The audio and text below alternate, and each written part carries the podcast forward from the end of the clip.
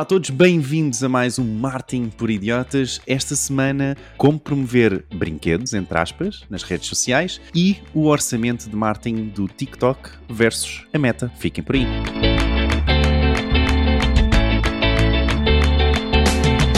Olá a todos, bem-vindos então ao podcast Martin por Idiotas. Esta semana não temos cá o Ricardo, é verdade, neste nosso nonagésimo uh, episódio, mas temos o Fred.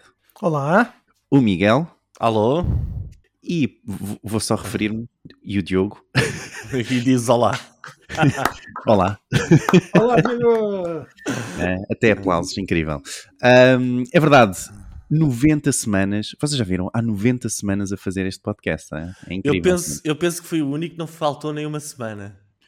Eu devia ter aqui um prémio qualquer, uma medalha. Epá, não sei, sou o único. Vou ali buscar um ovo Kinder para ti. Talvez no, no, episódio centésimo, ok? No centésimo episódio, se calhar fazemos qualquer coisa. Damos-te um prémio. O que é que tu é achas, o, o ilustre do, do centenário. Muito bem, então vamos aos temas. Vocês já sabem, um podcast de marketing, negócios e tecnologia. Todas as semanas estamos aqui, ok? Hoje a gravar dia 12 de outubro, uh, que é sempre bom dar aqui uma data, dar aqui um contexto. Eu, eu digo sempre isto ao, ao, ao, Ricardo, mas hoje imponho aproveitar. Um, e vamos a isto. Miguel, o que é que nos trazes hoje? Ok, então no Marketing por Idiotas nós somos um podcast onde gostamos de ouvir os apelos de ajuda dos nossos ouvintes. Uh, por isso esta semana né, eu decidi não trazer uma notícia, mas sim um desafio a vocês os dois. Uh, o nosso ouvinte Nuno, que tem uma loja de adultos, de uma loja de brinquedos para adultos chamada Luxury Feelings, fez um pedido à comunidade no nosso grupo WhatsApp que passa a citar. Uh, ele diz: Sendo apenas um curioso, gostaria de ver esclarecida uma dúvida. Vale a pena gastar dinheiro em Search Engine Marketing, ou seja, em algo que toda a gente faz igual? Não será mais eficaz gastar tempo e energia em remarketing? Uh, e esta foi a pergunta que ele fez, pois a, a nossa comunidade ajudou ali com algumas respostas. Uh, e eu vou dar aqui a, a, minha resposta. O meu primeiro instinto é dizer que para fazer uma pizza não basta massa. Temos de ter vários ingredientes para que a pizza seja saborosa.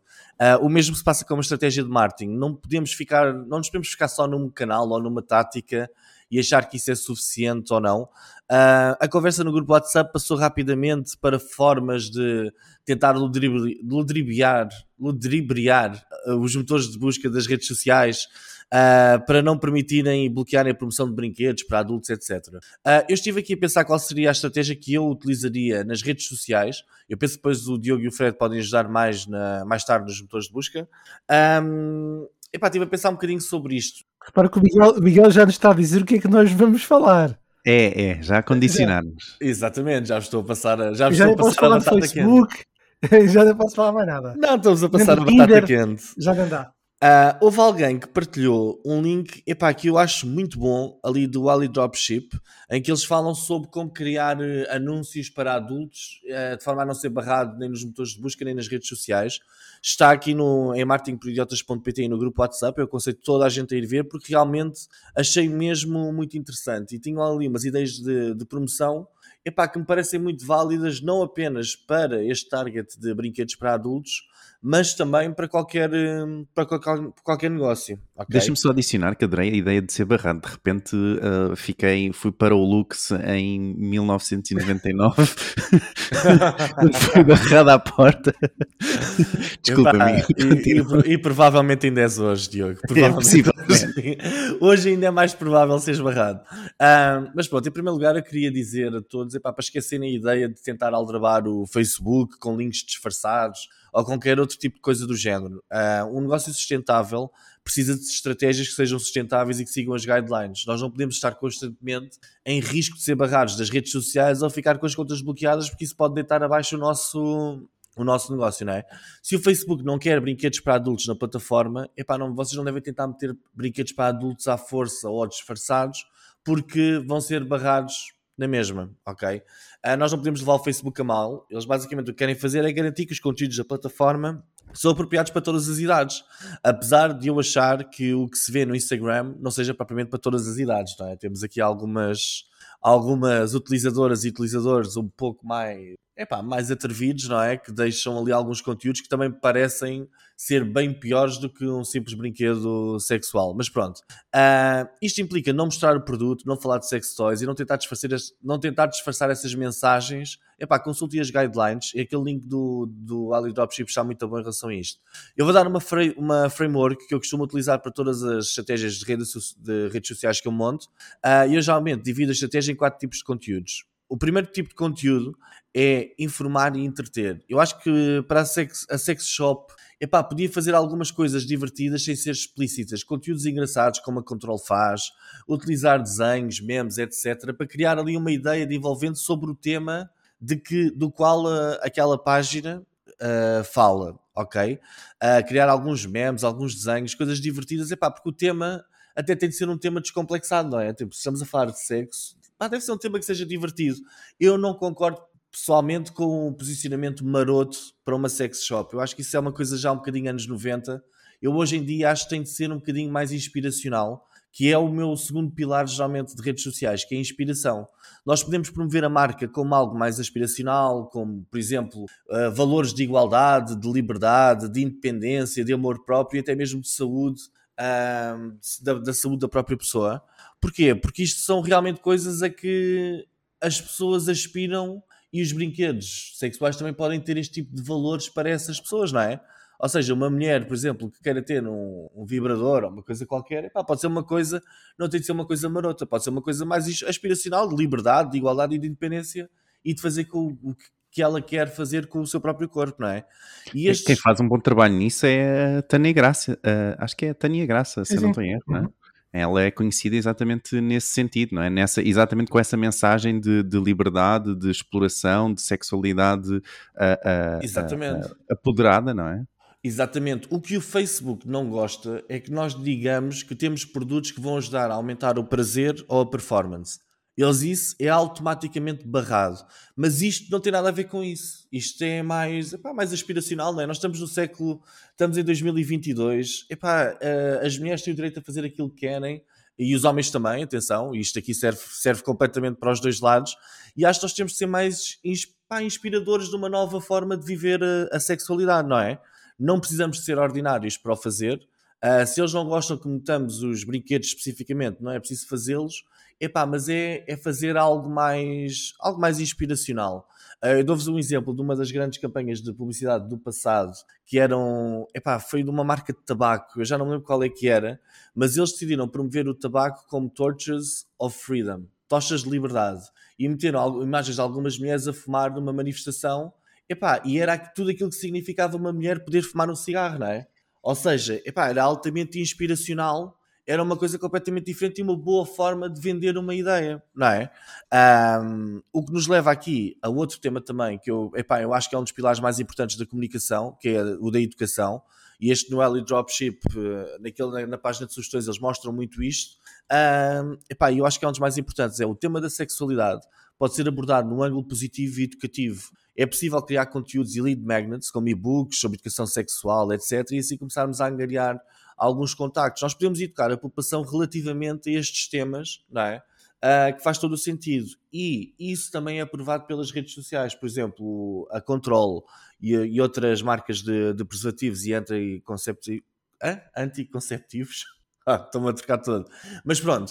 Uh, e essas marcas uh, podem, podem atuar à vontade, promovendo o sexo seguro, promovendo outras coisas, que acaba também por ser positivo, não é? Porque não educar de uma forma positiva hum, a população.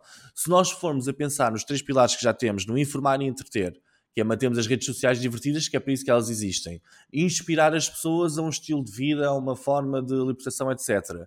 Educar, epá, nós aqui já temos uma, uma campanha suficientemente forte para começarmos a promover a marca, neste caso a Luxury Feelings, como algo epá, diferente, não é? Um bocadinho mais aspiracional, mais positivo, que vai a favor das guidelines do Facebook. Obviamente, o objetivo aqui não é tentar vender vendas diretas do produto, mas é trazer pessoas para o nosso mundo para que depois visitem os nossos canais privados e aí sim onde nós podemos comunicar aquilo que nós queremos, não é? Uh, a nível de o último pilar que eu gosto de ter, e mesmo antes de acabar, é o um, pilar do convencer epá, uh, é mais de conversão. Mas neste caso não é possível mostrar os produtos, mas é possível mostrar que nós somos uma empresa credível, que temos processos XPTO, que temos garantias, testemunhos, temos políticas de devolução.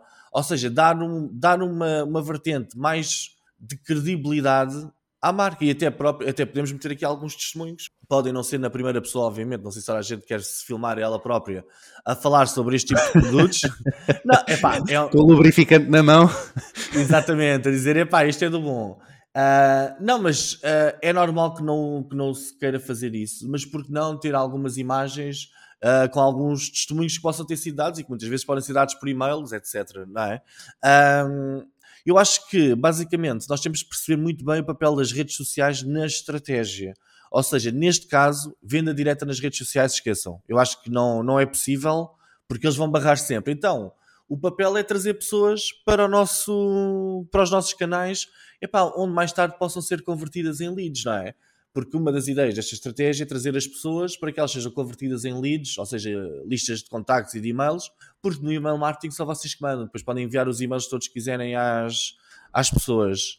Uh, eu, eu, espero que isto tenha ajudado todos a perceberem que epá, convém seguir as guidelines e tentarmos criar estratégias que sejam whitehead, que sigam as guidelines porque se vamos contra as guidelines, epá, não, é muito difícil termos resultados de médio e longo prazo. Miguel, antes, só antes de acabar, desculpa, podes só resumir os três pilares, então, se faz favor? Quais são, são os três? São quatro. Eu geralmente meto ah, inform, informar e entreter num só, ok? Meto inspirar, educar e convencer. Ok, boa, boa. Sim, dá, dá um bom resumo. Epá, eu acho que é uma forma fácil. Obviamente, depois cada pilar lá dentro tem subconteúdos e subrúbricas, etc. Mas eu estas, epá, eu geralmente sigo sempre a estratégia por aqui e costuma. costuma Mesmo para outros clientes, não é? Mesmo fora da, da, do, da ideia de brinquedos marotos. Isto funciona para qualquer, qualquer produto. Até Boa. mesmo para, sei lá, epá, um contabilista, isto pode funcionar, não é? Ele tem de tratar da educação, de convencer as pessoas inspirar as pessoas a tornarem-se empreendedores, etc. Informar e entreter. Funciona para qualquer negócio. Eu, para os ilustres de hoje, eu gostava de, de fazer duas perguntas, ou duas questões. Uh, estas táticas para contornar a política de privacidade das, das, plataformas, tipo encontrar truques e esquemas, é bom ou mau? Devem, devemos fazê-los ou não? Uh, e no caso de uma loja para adultos, como é que vocês faziam isto a nível de SEO e Search Engine Marketing? Porque as regras são um bocadinho diferentes, não é? E basicamente é isto. Boa, obrigado Miguel, grande tópico. Fred, vamos a isto? Uh, pronto, bom, há várias coisas que eu quero destacar no imediato em relação uh, aqui ao tema do Miguel. A primeira delas todas, a mais importante, é a seguinte: deve ser a primeira vez que eu ouço o Miguel a ser compreensivo para com uma rede social. Ele até diz assim: vocês têm que perceber a rede social, vocês têm que perceber o lado deles. É, pá, é, Fred. é normal que eles não queiram meter sex toys, não é? é a primeira vez. Houve, se o Elon Musk te ouvisse, ele que quer fazer uma rede social sem qualquer restrição, que tudo é aberto, ele, eu não sei o que é que ele fazia de ti, não sei, porque tu és. Pronto, essa é a primeira. Segunda, esta, esta, esta, já, esta, esta segunda já não é tão amiga que é a seguinte: atenção que o, o, o portfólio de produtos de uma sex shop é muito grande. Uh, só para dar aqui duas premissas. A primeira é: eu nunca tive um cliente como sex shop, a não ser algo muito semelhante que foi uma empresa chamada LX Sensuais, eh, passada aqui publicidade, que ela já, não existe. Quando eu tinha 21 anos e abri a empresa, foi, meu, foi minha cliente, e construí na altura uma loja, loja barra site, e recordo-me muito uh, presentemente disto, porquê? Porque fui obrigado a recortar mais, não sei, 50 mulheres em lingerie em Photoshop para ficarem uh, visualmente apelativas no site. Uh, é um trabalho que, pronto, parece engraçado, mas depois deixa de ter graça. mas só para dizer o seguinte: o portfólio da Sex Shop, daquilo que é hoje conhecido, é imenso. Vou só enumerar algumas, só para termos aqui uma noção: feromonas, masturbação, vibradores, dildos, lubrificantes, farmácia erótica, massagem, afrodisíacos, bolas, ovos, algemas, bonecas realistas. Conheces bem os produtos, realmente deu para perceber, é isso. Estava com a página aberta. Com a página estava vontade, aberta. Somos todos livres, Fred, então. Não há, não há, ninguém te julga. Mas o Miguel fez aqui um, uma coisa importante, que foi tentar delinear uma estratégia, quase consultoria, eh, para uma entidade em concreto, ou pessoas que trabalham nesta área. Eh, ele disse aqui uma coisa que se calhar foi sem querer, não sei, mas é possível promover tudo isto nas redes sociais, deixando só esse canal. O que coisa diferente é impulsionar, fazer investimento em publicidade em algumas destas coisas. Portanto, para a maioria não há problema, para coisas mais concretas, mais visualmente, eh, eh, como é que eu posso dizer, impactantes aos olhos do algoritmo, aí é que pode haver uma pausa, não só nas redes sociais, como também na Google, nas duas, só para deixar claro, para quem trabalha em indústria sabe perfeitamente, existem já restrições que estão logo abertas. Mas reparem, são as mesmas restrições também existem para outras indústrias, como é o ramo imobiliário ou como é o ramo da área de emprego. Isto é, pode-se fazer, não é aconselhável, mas de vez em quando lá sai um anúncio que circula e de repente passa na, na grelha de critérios do algoritmo. Portanto, isto é só esta primeira nota. Uh, em relação a este tema do, do que é que se pode fazer ou não se pode fazer no que diz respeito à promoção deste tipo de, de produtos e serviços desta indústria. Depois, há aqui o seguinte: ok, mas havendo essas restrições e não, e não e o dono do negócio não quer que a sua conta de repente feche porque está a tentar uh, fazer promoção de bonecas insufláveis e o algoritmo não gosta, é um exemplo, e o que é que acontece? Então qual é que é a solução? Pronto, e aqui o Miguel já nos direcionou o caminho, já apontou precisamente a tableta para dar foco ao tema de SEO. Ok, o tema de SEO é um tema que claramente eu e o Diogo podemos uh, agregar aqui um pouco de mais valor. Eu vou deixar, vou deixar esta pista para o Diogo para dizer o seguinte: além das, do portfólio de ativos digitais que a empresa tem que ter, nomeadamente o site, e claro, investir na, boa, na sua boa otimização, e como já foi referido, redes sociais que podem fazer a A, B, C ou D, a, B, A, B, C e D, eh, eu pelo menos sugeria termos aqui, fazermos a nossa análise competitiva. Nomeadamente, ponto número um, quem é que já hoje tem, são, são boas referências para se acompanhar neste mercado?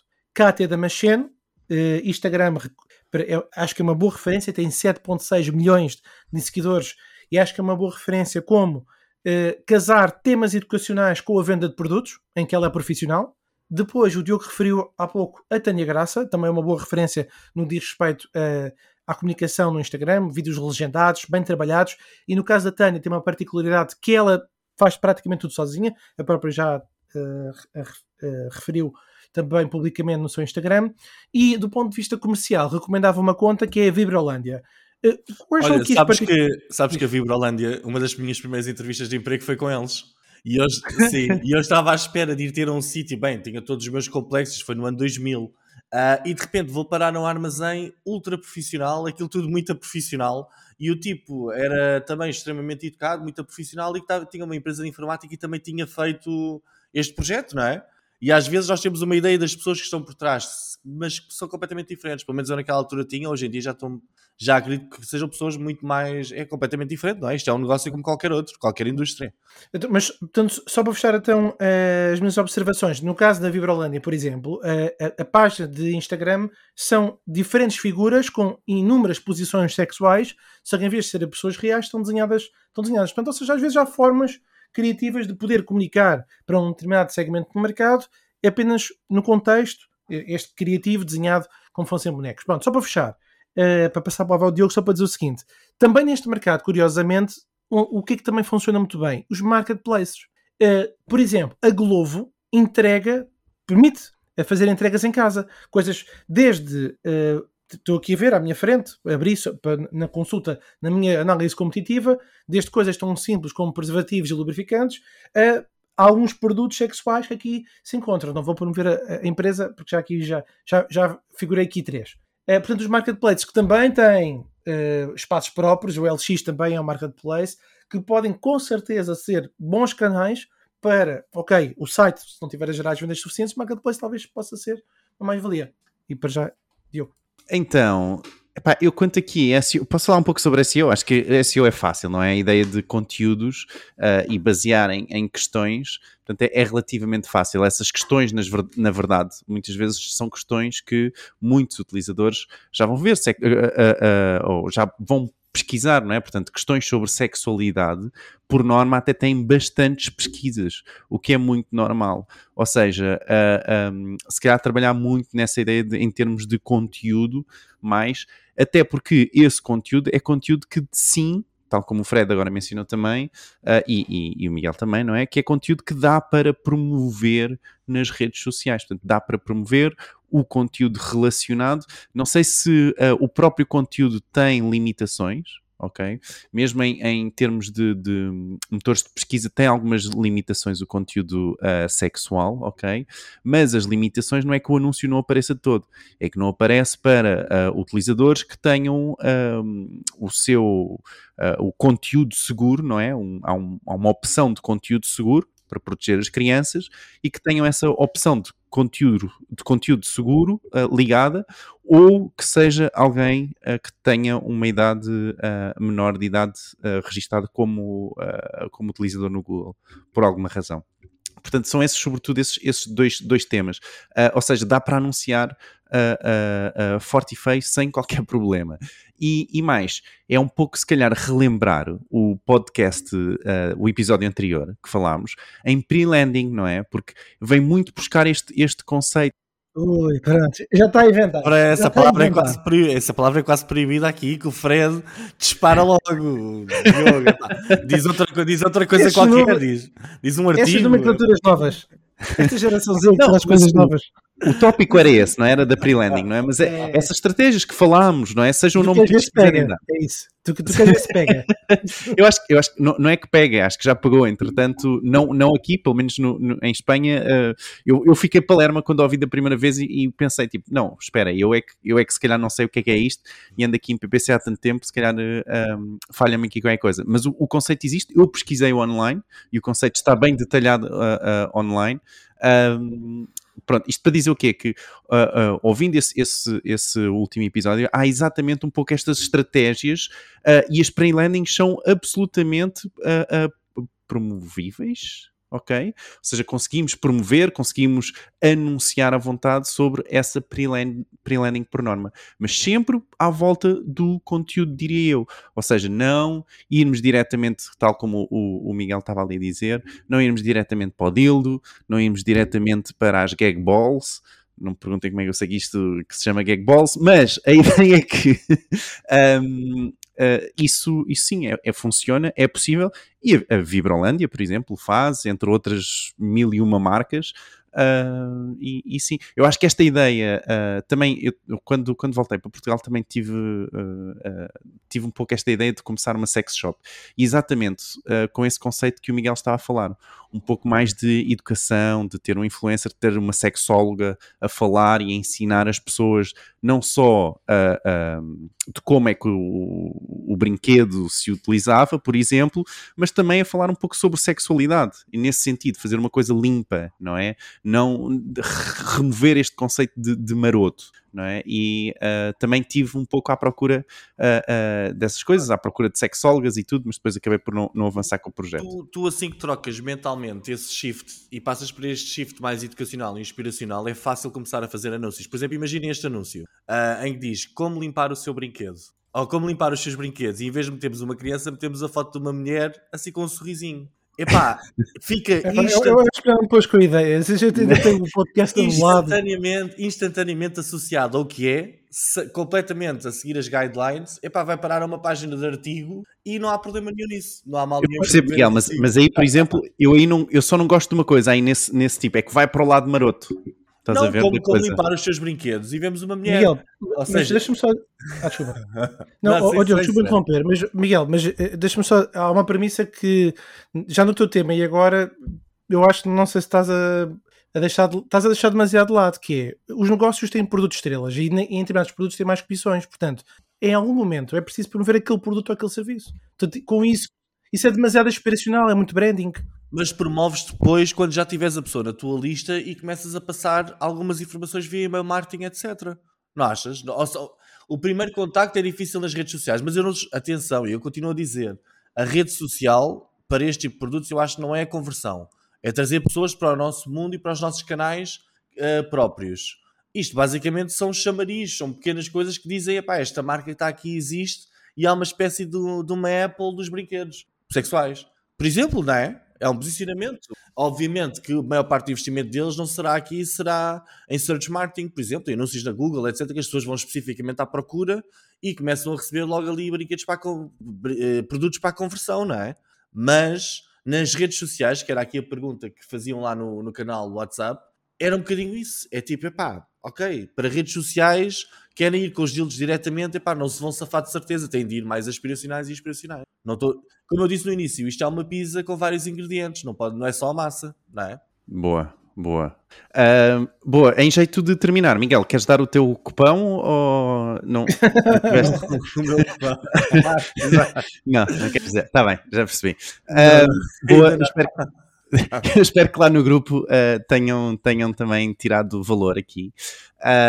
muito bem. O, vamos passar então para, o próximo, para, o, para o próximo tema, mas não antes de, uh, uh, sem, sem, partilharmos o, o, nosso WhatsApp, não é? w.martinporidiotas.pt, onde vocês também se podem juntar, quem ainda não juntou.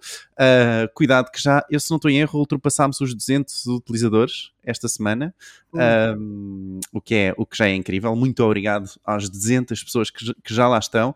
Uh, e sim, podem também deixar as vossas dúvidas e, para não falar, claro, uh, ou neste caso, vamos falar, que é o conteúdo exclusivo que partilhamos todas as semanas no nosso grupo do WhatsApp, um, que esta semana é como tornarem o vosso website mais sustentável. Okay? Portanto, como diminuir muito o load do vosso servidor e como esse load do, vo do vosso servidor impacta uh, o mundo, continuando aqui nesta, nesta onda de, de, de, sustentabilidade que tem vindo, na verdade, já há três podcasts seguidos, não é, pessoal? Isto já é três podcasts seguidos a falar sobre sustentabilidade. Impressionante.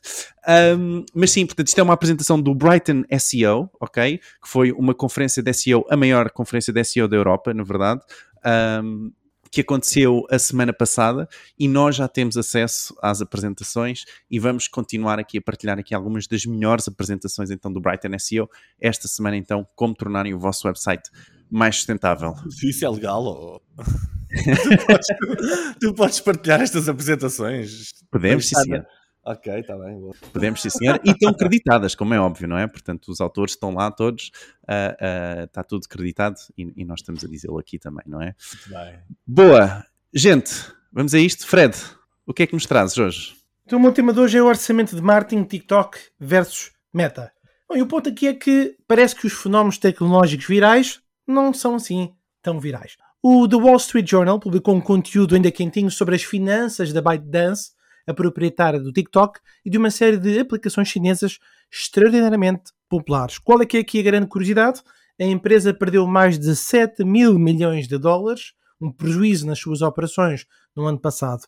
Uma das razões foi o forte investimento em investigação e desenvolvimento, bem como também na área de marketing. Especificamente, a empresa gastou 19,2 mil milhões de dólares em marketing, ou seja, 31% das receitas totais, que só por curiosidade totalizaram 61,7 mil milhões de dólares. Portanto, a TikTok foi responsável por 4 mil milhões de dólares dessas receitas. Em contraste, só por comparação, a Meta Platforms gastou 14 mil milhões de dólares em marketing no ano passado, ou 12% dos seus 118 mil milhões de dólares em receitas totais. Portanto, o que é que temos aqui? Só relembrando, TikTok gastou 31% das suas receitas, das suas receitas totais, a Meta gastou 12% das suas receitas totais. Ou seja, a ByteDance teve um grande ano de gastos, um ano extraordinário de facto em termos de investimento. Apesar da empresa não ter divulgado como é que investiu o dinheiro em marketing, se foi mais em A ou foi mais em B, o podcast Marketing por Idiotas adoraria saber, mas eu suspeito que uma grande parte foi em anúncios em plataformas rivais.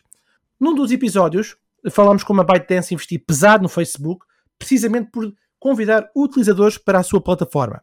Além disso, importa também compreender quais as aplicações que precisavam do pesado sumo promocional. Se a ByteDance está a gastar tanto para adquirir utilizadores para a TikTok, será que o TikTok terá viabilidade como empresa autónoma? Uma spin-off é algo que o governo dos Estados Unidos anda desejoso, aliás, uh, não só poderia forçar por razões regulamentares, como os investidores da ByteDance, eles acham que não vai chegar a esse ponto. Mas eu estranho aqui, até levanto depois este tópico aqui para os ouvintes e para o nosso painel, que é o seguinte. Nós falámos no episódio 88 que o TikTok fez uma plataforma cópia da BeReal que tem o nome de TikTok Now. Será que isto é o ensaio da spin-off? Ou seja, estarão eles a preparar-se? Bom, não é ainda a minha pergunta final para o painel para acrescentar o seguinte: independentemente se é spin-off ou não, o que eu achei verdadeiramente interessante é realmente sabermos o orçamento, a percentagem do orçamento de marketing, que serve como, eu acho, um grande lembrete de como as empresas de tecnologia amplificam o seu crescimento em ouro, ou seja, em investimento financeiro, para conseguir atrair mais pessoas. É também um lembrete de como os rivais podem estar interligados. Os gastos de uma empresa com o crescimento podem amplificar ou quebrar neste último trimestre em que as empresas vão reportar os ganhos.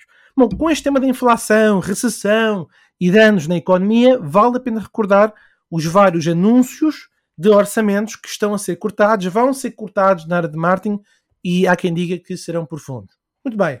Então, pergunta final para este ilustre painel. Caros ouvintes, a vossa opinião é muito bem-vinda no nosso grupo do WhatsApp. Qual será a medida ideal das receitas para um orçamento de marketing? Eu sei, vejam um salto, de uma PME. Nós estamos a falar tecnológicas, É mas... para grande assalto. Enfim, é. É. Mas eu acho que é relativo porquê? Vamos lá. Será que é 2%, 5% das receitas? 10% das receitas? Qual é que é a proporção certa? Felizmente temos aqui a noção como é que as Big Tech têm, 12, 31, mas uma PME normal deve apontar para quê? Então posso começar. eh, Sim, Diogo. Bora, Miguel, bora, Miguel. Ia, ia só dizer isso. Depois deste salto da, à Patrícia Mamona, aqui do Fred, hum, força. O que é que tu o que é que Ok. nos tens a dizer? Epá, eu faço, faço o meu comentário em duas partes. A primeira parte relativamente àquilo que o TikTok, do, que o Fred disse sobre o TikTok. Eu acho que isto do viral ou não viral eh, não é bem assim. O TikTok está em fase de crescimento, precisa de novos utilizadores para que estes tragam outros.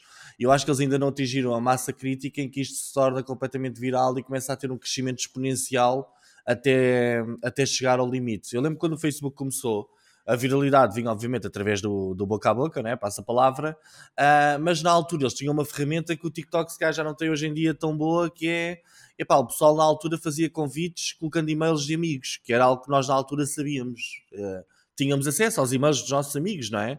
Hoje em dia quem é que sabe de cor o e-mail de outra pessoa? Praticamente ninguém, não é? Mas tens o conector, não é? Sim, mas epá, não é a mesma coisa. Naquela altura parecia que nós trocávamos e-mails e nós chegávamos à nossa lista de e-mails e começávamos ali a carregar aquilo. Epá, tínhamos uma lista à mão, não é? Hoje em dia não é bem assim. As coisas mudaram um bocadinho. Epá, também já lá vão 10 anos, não é? 12 anos, ou o que é que é? Ou Já ia mais. perguntar isso. Exatamente. Bom, o TikTok usou aquela receita do eh, esta plataforma só dá X acessos, como foi o Clubhouse, ou não? lembro. Não, aquilo foi logo, eu acho que aquilo foi logo aberto e tiveram a ideia genial de não prender o conteúdo dentro da plataforma. Que acho, nós até tivemos um, um episódio sobre isto, sobre o crescimento do TikTok. Exatamente. Ele- Eles, aí- eles- eles- eles, na verdade, tiveram, a- a- a- tiveram bots quase a fazer republicações que estavam, de vídeos que estavam publicados no TikTok com o selo do TikTok no Instagram, ok? Exatamente, ou seja, a estratégia deles foi altamente inovadora. por isso é que Manipulada. cresceram- Não é manipulada, é uma estratégia inteligente. Eles cresceram muito rápido porque, em vez de pensarem, ah, não, isto tem de ser impossível a pessoa fazer o download do vídeo que foi criado na nossa plataforma. Não, disseram, façam os downloads à vontade, vai sempre com a white label do, do TikTok, não é? vai sempre com, com a marca d'água. Epá, e queremos lá saber, não é? A ideia deles de viralidade foi excelente, Ah, por isso é que cresceram tão rapidamente, não é? Agora, o que me assusta nesses dados que o Fred mostrou é que, epá, o TikTok é normal que tenha de gastar muito mais por estar nesta curva, ainda estar na curva ascendente. Acho piada é o, o meta, epá, pronto, o mundo meta, não é? Ah, Estar a, estar a investir, pronto, um pouco mais, não é? Pelo que eu percebi, o TikTok, quase, quase qual é que era o raso? Menos, menos, menos. Menos, ok. Sim. Ah, e, e ainda, estão, ainda têm de investir tanto numa fase de manutenção da, dos utilizadores, não é? Porque o TikTok está a crescer exponencialmente, mas o Facebook, epá, talvez já tenha atingido aquele limite máximo de utilizadores para uma rede social a nível mundial, ou não? Epá, não Hum. sei, não, nunca Portanto, pensei nisso. recordando, TikTok gastou 19 mil milhões e a Meta gastou 14 mil milhões. Ou seja, 19 para 14. Sim. Há aqui uma diferença pequena, mas uma está a crescer a olhos vistos e a outra está a lutar para manter. Isto diz Mas alguma é a coisa. Meta, mas é a Meta e o Instagram e o WhatsApp. Eu sei, mas é, mas é alguma coisa, não é? É, significa, é significativo o que, o que está a acontecer. Uh, também não temos aqui a distribuição de investimento do que é que eles estão a tentar investir ou não. Eu também não acredito que o, o, Facebook esteja a fazer anúncios no TikTok a dizer para as pessoas irem para o Facebook, não é? Mas o, deve estar a investir elas... para o, mas olha, mas para o Oculus Quest, de certeza que está a investir. Sim, mas isso já é outro produto, é outro tipo de. É outra, é outra, é outra corrida, ou, ou, pelo menos é outra conversa. Neste vídeo estávamos a falar aqui sobre a ideia do crescimento da plataforma TikTok, não é? Ou seja, eu por acaso não, penso, não, não, não me tinha apercebido que incluía também esses produtos do Facebook e do Meta, e isso já poderá justificar esse investimento. Mas pronto, posto isto à parte, o TikTok, o Facebook já deve ter atingido mais ou menos um limite, o TikTok está longe disso e tem de continuar, fase de crescimento é para continuar a meter lenha na fogueira, porque eles ainda têm muito para crescer, não é? Por isso é que também existem os capitais de risco, etc., que é nós pagamos para ter novos utilizadores, por agora e mais tarde é que viram as receitas com estes novos utilizadores. Epá, faz parte. Um, relativamente à tua, à tua pergunta final das PMEs, epá, eu confesso que fiquei a pegar um bocadinho de surpresa porque eu não tinha visto essa pergunta. Uh, mas o que eu acho que deve ser, epá, não deve haver aqui uma porcentagem pré-definida. Isso não é assim que funciona, na minha perspectiva. Ah, não? Então como é que faz um plano de negócios? Não, na minha perspectiva, não existe uma margem pré-definida. Epá, tem de então não existe plano de negócios, é isso que estás a dizer. Não, o que eu estou a dizer é que tem de haver valores com que façam com que as contas sejam sustentáveis. Ou seja, eu gosto de pensar sempre numa relação LTV-CAC, que é lifetime value de um potencial cliente para o custo de aquisição desse mesmo cliente. E o nosso investimento em marketing tem de garantir que conseguimos criar uma boa relação. Ou seja, cada euro que nós metemos em marketing traz, por exemplo, 3 ou 4 euros de volta para a empresa. Ok? Eu não acredito que se chegue e diga, pá, então como nós temos aqui uh, os custos de 100 mil euros é para 5% disto, então vá, metemos aí 5, 5 mil euros em marketing, uma coisa assim desse género. Eu não acredito nesses raças, o que eu acredito é, pá, tentarmos perceber, tendo em consideração taxas de conversão, benchmarks da indústria, o que nós sabemos sobre esta indústria, o que é que o retorno que o marketing nos pode trazer, etc. Criamos aqui algumas previsões, se não temos histórico fazemos com base em benchmark, a partir do momento em que temos histórico, no ano seguinte, não é chegar a dizer, é pá, isto tem de ser sempre 5%. Não, eu acho que tem de ser, é pá, quantas vendas é que nós precisamos fazer, quantos clientes novos é que nós precisamos, qual é que é o nosso churn, que são o número de clientes que todos os meses nos abandonam, que são substituídos por outros, começar a fazer essas coisas e dizemos, é pá, este ano, se queremos atingir este objetivo de faturação e este número de clientes, é pá, o nosso investimento de marketing vai ter de ser este, independentemente de qual seja a porcentagem ou não do, do orçamento da empresa. Eu, pelo menos, gosto de pensar nessa ótica. Não gosto de pensar numa ótica pré-definida, pá, isto tem de ser 3% e bora. E agora arranja-se e tentem fazer com que estes 3% façam um milagre, que é o que muitas vezes administradores de empresa fazem. Epá, e depois os departamentos de marketing ficam tipo, epá, mas como é que eu faço isto acontecer com estes 3%, não é? Eu acho que estás a pensar muito bem, não discordo nada do que disseste. Só, só que normalmente, quando estás a fazer o planeamento, precisas definir uma porcentagem. E se tiveres a pedir dinheiro ao banco para o microcrédito, também tens que dizer quando é que vais gastar o Sim, mas o que eu digo é que essa percentagem não é definida, é uma consequência das, das, do, das avaliações que tu fazes diz isso ao banco: olha, não, não vou definir não, agora. Não, não, não, é isso, não é Estás, pá, estás a distorcer, Fred.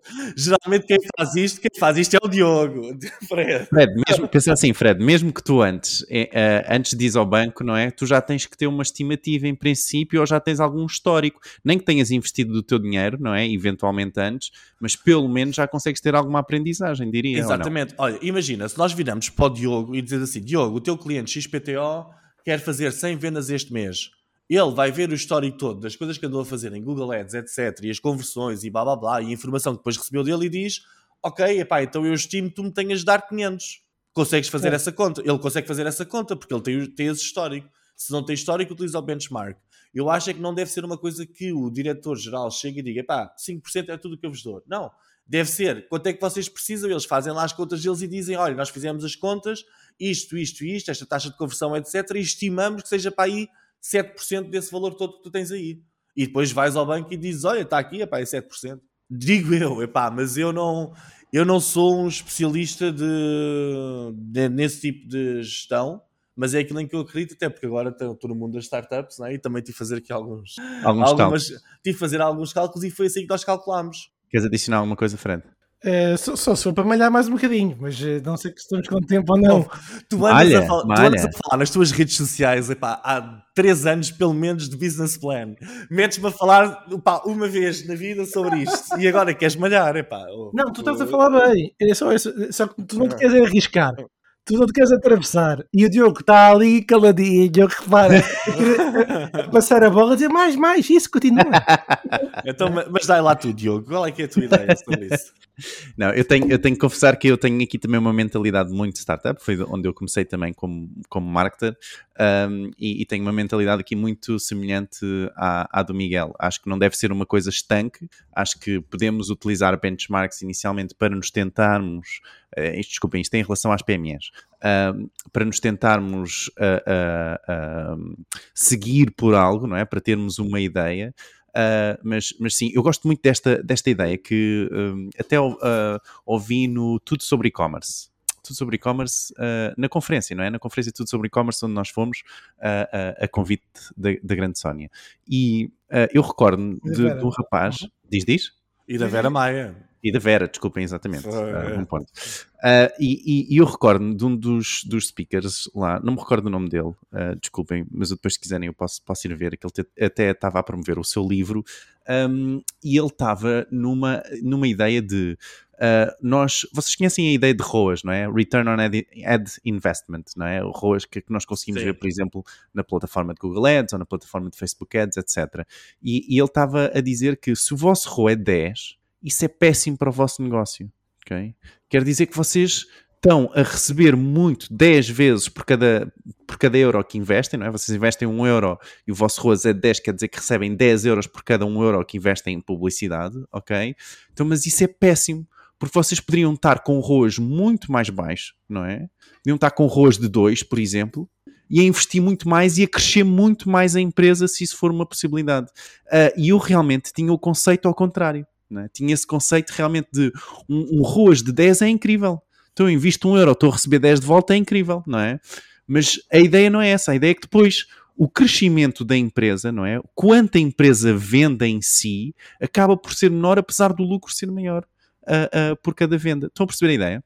Mais eu, ou eu menos, gostei... e acho que não estás a dar as variáveis todas, não estás a dar as variáveis todas para esse raciocínio. Ou seja, epá, tu, se tu metes um e recebes 10, é, é ótimo pode dizer é que não estás a ser uh, suficientemente ambicioso para tentares ir a canais com, onde as taxas de conversão sejam mais baixas, mas o volume seja maior. Que a ideia é um bocadinho disso. Exatamente, o que tu queres é, é um pouco por aí. obrigado, Miguel, por, por, por, por, me ajudares, porque a, a, ideia é o volume. Não é? Claro. Ou seja, tu podes ir e não necessitas de, de, de, ir para outros canais, não é? Podes investir em outras palavras-chave, podes investir em outros tipos de anúncio, ok? E isso pode por vezes baixar o ROAS, mas se calhar vai-te conseguir trazer mais volume. Okay? E a ideia é essa.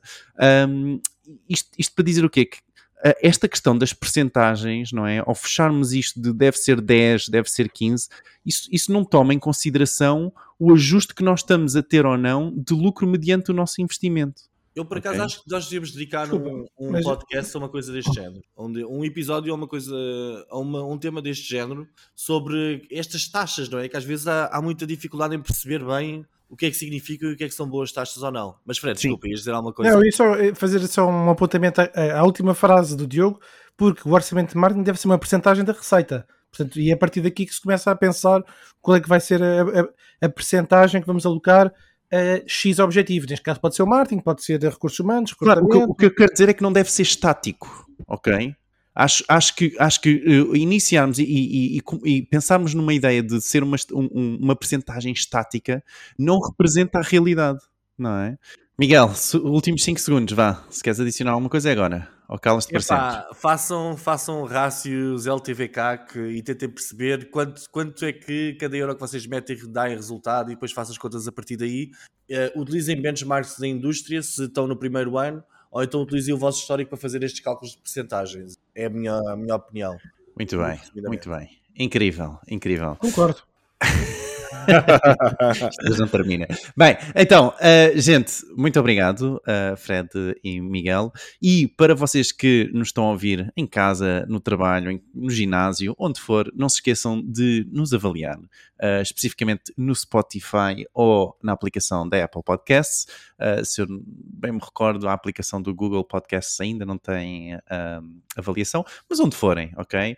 E, e recordem-se segundo o que o Ricardo diz, não é? Não sou eu, uh, se avaliarem com menos de 5 estrelas, não é? Portanto, acho que dá, dá vírus, Segundo ele, segundo ele, é o que nos dizem. Enfim, vamos agora passar às lentinhas, é verdade, é um novo segmento. Na verdade, agora que não temos cá o Ricardo, ficou uma bandalheira e então nós fazemos o que queremos. E esta semana vamos falar um pouco das lentinhas. O que é que são as lentinhas? No fundo, são as rapidinhas, mas em formato lento. Ou seja, vamos falar um pouco sobre as notícias da semana uh, e vamos poder comentar um pouco sobre estas notícias, uh, uh, se calhar um pouco mais aprofundadamente, se calhar não tanto, mas pelo menos pensarmos aqui um pouco mais sobre o, o impacto de cada um destes pontos que vamos falar hoje.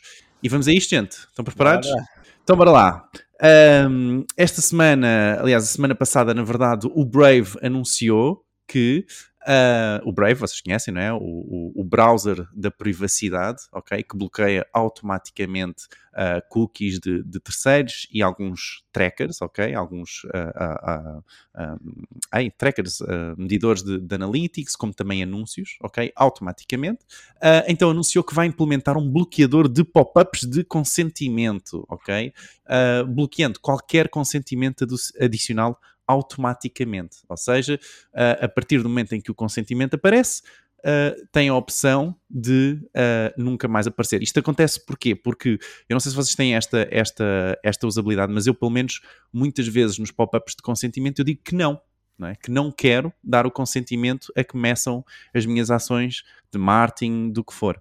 Um, e o que é que acontece? Como eu digo que não, da próxima vez que eu visito aquele site, o pop-up volta a aparecer porque eles não têm cookies nenhums meus. Estão a perceber a ideia? Então okay. tu, tu queres que o teu browser perceba isso automaticamente e na segunda vez já nem te mostra. Exatamente. Mais te mostra a não ser que tu vais lá retirar a opção de não mostrar naquele site. Segundo a Brave, é essa a funcionalidade, ou seja, o, o pop-up deixa de aparecer naquele tipo de sites ou naquele site. O que é que vocês acham? Miguel, vai ser revolucionário ou não? Revolucionário, eu acho que nada vai ser revolucionário, nada vai destituir o Google Chrome por agora não são de certeza estas pequenas alterações que eu vou fazer, uh, na minha perspectiva, digo eu. Mas eu por acaso já tenho um amigo meu que usa Brave, epá, e sempre que, sempre, isto é garantido, sempre que entramos numa call, epá, o tipo nunca tem o microfone e a câmera a funcionar corretamente. Epá, está sempre a precisar de ir às definições alterar. Eu não sei o que é que, o que, é que será ou não, só sei epá, é que às vezes este tipo de, de bloqueios e coisas que eles inventam servem para tirar a experiência do utilizador pá, estávamos nós numa reunião importante para o, para o nosso negócio epá, e perdemos ali 3 minutos com ele a tentar configurar o microfone. Epá, eu acho, às vezes acho que é preciso termos algum cuidado entre funcionalidade e, pá, lá está aí, privacidade, ou o que lhe queiram chamar. Fred? Eu até me admiro como é que o Miguel não, não lançou o slogan dele. Até agora é que vinha adequado. ah, é, mais ou não. menos. Neste caso é. específico, o que é que, o que, é que o, basicamente o, o, Brave vai ficar com a informação do site que ele andou a visitar e bloqueia ali uma coisa, mas fica a saber o site, mas já sabe de qualquer forma, não é? Sim, é. sim, sim, sim. Aliás, o Brave é conhecido exatamente pela privacidade que, dá, que oferece aos utilizadores. Mesmo a resolução do vosso ecrã, por exemplo, pode ser mascarada uh, para efeitos de, de, fingerprinting, por exemplo. Portanto, não é, não é possível fazê-lo, por exemplo. É, eu estava a ler no site oxdaily.com que o Brave bloqueava com regularidade Gmail, Twitter, Facebook e alguns dos populares sites pela internet. Portanto, ainda que o faça aleatoriamente ou não, é esta balança entre experiência de utilização e depois a otimização do tempo em que a pessoa se vê privada de aceder a conteúdos que está habituados, não sei se vai querer usar a Brave ou se ela vai ser uh, mainstream. Tu usas, Diogo? Eu uso, uso um pouco, ainda não como main browser, mas uso, uso de quando em vez, sim. E com esta opção, main browser? O meu, o meu main browser neste momento ainda é o Chrome, mas eu confesso que eu já pesquisei uh, uh, extensões para bloqueador, uh, para bloquear os, os banners de consentimento. Estava-te okay? a irritar, tens que fazer sempre o não é? É, é, é. Então, neste caso, não, a questão do, do clique, porque eu, eu faço mais do que um clique, porque eu não aceito, eu não dou o consentimento ok? Uh, e quero ver muitas vezes se os browsers, se os browsers não, desculpem, se os websites respeitam isso. Uh, e então não dou o consentimento e por isso é mais do que um clique, porque tens que clicar não sei quantas vezes quando não queres consentir. Então com o ah, Brave vais deixar de perceber se os, se os, browsers, se os sites respeitam isso ou não. Como depois, como depois nunca mais vê, não sabe. Não, não, não, o Brave bloqueia tudo. A questão é que o Brave nem sequer dá a oportunidade dos browsers uh, meterem lá. Um... não, não, não, não, não, não, não, não, não, não, Avançamos é para a próxima pergunta. Esta ainda dá aqui uma discussão. Bora, então vamos falar um pouco sobre o TikTok. O TikTok que a semana passada nós já tínhamos anunciado uh, o, o, o, novo TikTok Now, não é? Uh, uma imitação um pouco do Be Real. E esta semana o que é que a TikTok está a lançar? Está a lançar o Photo Mode. E o que é que é o Photo Mode?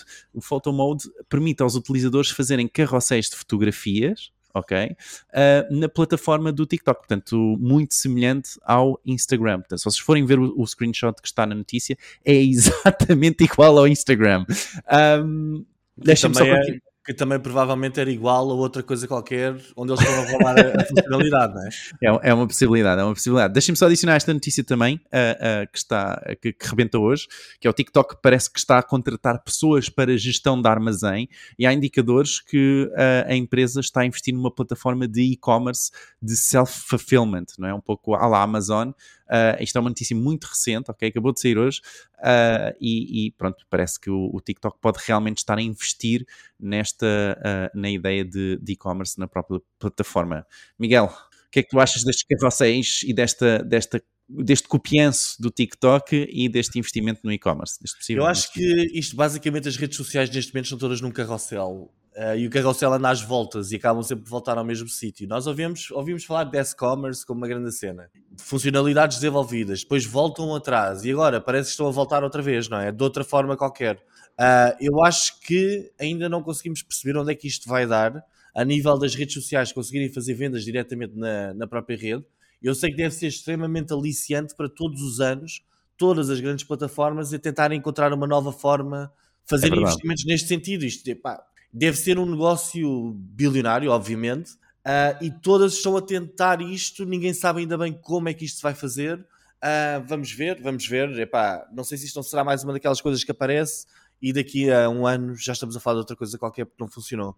E, é, ah, é, só para esclarecer, S-commerce não é, não é comércio do rabo, não é, não é isso que o Miguel estava-se a referir, é, é social commerce, não é? Portanto, é comércio uh, social, não é? Olha, é exatamente esse tipo de conteúdo que não podes publicar no, no Facebook ou no Instagram e guardas para ti mesmo numa caixinha.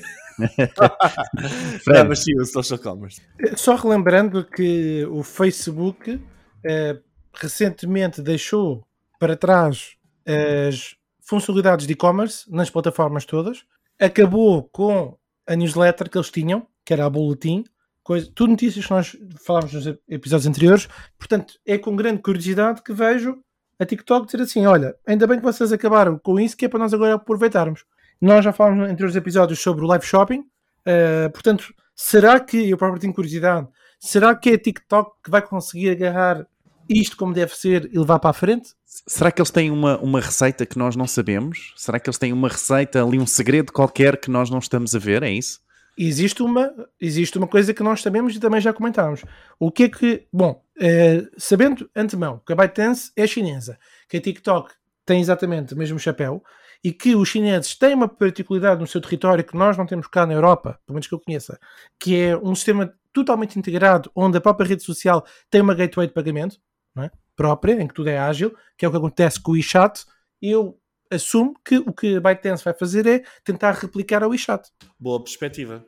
É um bom ponto, sim. O, o, o WeChat, que em princípio seria copiado, neste caso, pelo Elon Musk, que quer fazer a sua aplicação X, que era eu, exatamente uma super app nesse sentido, não é? No outro dia eu vi que o Ed Sheeran está aí cheio de processos, cópias de músicas. Eu, eu adorava ver as redes sociais lutarem umas com as outras por plágio de funcionalidades. Era, era engraçado, era interessante ver, ver isso acontecer, porque isto literalmente estão todos a copiar todos. Mas pronto, isso também é uma conversa para, outros, para outro podcast. Então, a Meta, uh, que como o, o Fred indicou, não é? Fechou aqui o seu projeto de newsletter, de newsletter que se chamava Bulletin, não é? Chamava-se. Uh, também na Meta, a Meta descobriu esta semana um, 400 aplicações na App Store e no, na, no Google Play, ok? No Google Play Store, que tentam roubar informação dos vossos perfis de Facebook uh, e, e, de Instagram, neste caso, sobretudo de Facebook, porque é uh, o, a forma de entrada nestas aplicações. São 400 aplicações, a lista está em marketingporidiotas.pt, portanto vocês podem ver toda a lista e se têm lá alguma aplicação, é sobretudo aplicações de uh, edição de fotos, ok? Mas também tem VPN, jogos, um, e, e, sim, o que é que vocês acham? Acham que o, a meta está a tornar o, o, seu, finalmente, o seu ambiente mais seguro ou nem por isso? Epá, eu até me admiro serem só 400 e não serem 400 mil, porque a partir do momento em que, não, a partir do momento, a partir do momento em que o modelo de uma aplicação é freemium, etc., epá, as receitas têm de vir de qualquer lado e as receitas vêm da informação que têm sobre pessoas, não é? Quem se possam vender mais tarde algum tipo de produto ou serviço ou mesmo anúncios. Eu acho que é perfeitamente normal essas aplicações que são aos milhares epá, ou centenas de milhares uh, tentem sempre roubar e tentam sempre chegar ali ao limite do que é que conseguem sacar ou não destes logins fáceis que hoje em dia nós fazemos em todo lado, com o Facebook, com o Google, com, com isso tudo. Por isso, não me choca, choca-me a ser tão pouco. Fred? Eu passo para a próxima. O Miguel disse tudo. Muito bem. Então, o, o LinkedIn lançou uh, várias uh, atualizações a, a, a, várias funcionalidades, na verdade, um, na sua plataforma de anúncios, ok? Uma das quais é o Document Ads, onde permite vocês uh, publicarem, por exemplo, um, um, guião, não é? Um white paper, e onde o utilizador tem que deixar o nome e o número de telefone e o e-mail e, mediante isso, depois recebe então um link para esse white paper, não é? para esse, esse guia, por exemplo. Um, isto é possível então dentro do, do LinkedIn Ads, mas também a integração com dados de conversão offline uh, e pronto, também tem mais umas quantas funcionalidades que, que, que vão estar em marketingperidiotas.pt. O que é que vocês acham, gente? Isto do LinkedIn está a tentar dar a volta? Ainda é uma forma válida de anunciarmos ou continua a ser muito caro? Bem, eu acho que o LinkedIn é uma forma extremamente válida de anunciarmos se nós estivermos a fazer coisas para, para aquele target que se encontra lá e se estivermos a vender produtos um bocadinho mais high ticket. Ou seja, as leads no LinkedIn não são baratas, mas a ideia é termos leads também que sejam de um valor muito mais elevado epá, do que as leads que muitas vezes, que também já estão com um valor elevado que temos do Google e do, e do Facebook e muitas vezes são disparatadas, não é? Eu não sei se já vos aconteceu estarem a fazer leads para um cliente e de repente as leads na realidade pá, recebem em cada 10, recebem 3 de pedidos de emprego, por exemplo, não é? Ou seja, uh, eu acho que o LinkedIn uh, faz bem em criar novos formatos de anúncio, uh, porque neste momento acho que tem um potencial incrível. Agora, vamos este, ver se. Este Document Ads parece ter imenso potencial ou não? Isto não, é o que a gente mas, faz. Isso, mas isso é um lead form, quer dizer, por acaso pois. não é nada de especial. É, só que em vez de direcionar tráfego para um sítio A ou B, olha, pronto, mete um, uma recompensa digital no meio. Exato. Pois? Não achas que traz nada de novo, é isso, Fred? É, qual é que é a invenção aqui? Eles já têm lead forms, portanto a única diferença é, é meter um documento. Amanhã é um webinar, depois da manhã é uma inscrição num evento, mas pronto, está tudo certo. É... Sim, o, o, formato tem um destaque diferente, não é? Uh, isso também ajuda. Pois, calhar é isso. Sim, o design é diferente, é realmente diferente uh, e pronto, realmente depois fica a mesma coisa que um lead, com um lead ad no, no, no LinkedIn, uh, mas o, o, há ali um destaque realmente pelo, pelo tipo de formato que é. Diz, diz, Miguel. E o, o fecheiro fica alojado no, no LinkedIn. Sim, sim. Há nativo, o do fecheiro, nativo na, da aplicação, o que é uma isso, vantagem, isso. porque tu com o lead form depois tinhas de apontar aquilo para um sítio qualquer, onde tu próprio tens o fecheiro alojado no sítio qualquer. Epá, isto pode simplificar para o pequeno empresário, para a pequena e média empresa sem grandes recursos de marketing, querem lançar um white paper ou uma coisa qualquer e fazem logo tudo ali na plataforma e até é porreiro. Parece-me parece que sim. Fred, alguma coisa a adicionar? Não. Não.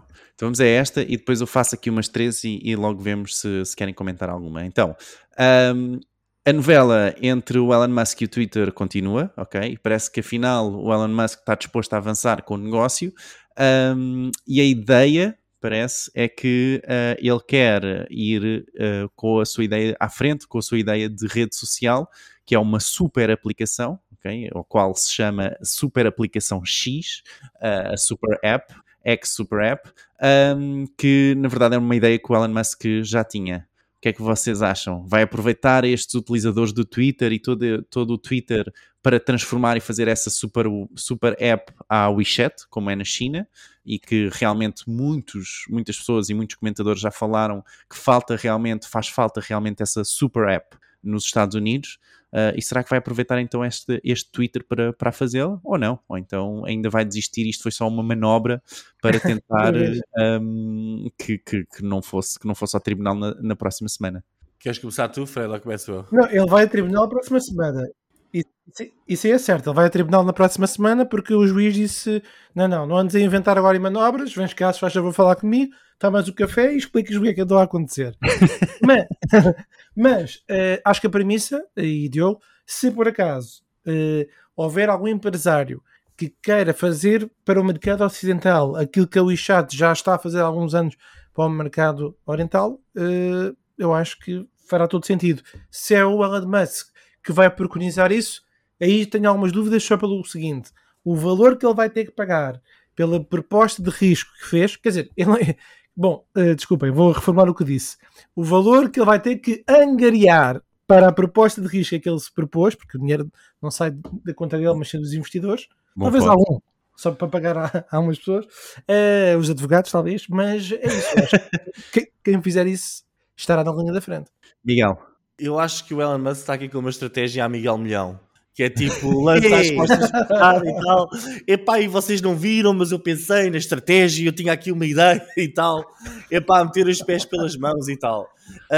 Um, se eu concordo com a ideia de uma super app, epá, eu sinceramente não. Porque eu acho que as apps chegam a partir do momento em que crescem tanto, tanto, são demasiado mainstream e nós nunca nos podemos esquecer. Quem alimenta as apps com novos utilizadores são os mais novos e os mais novos tendem a nunca gostar do mainstream.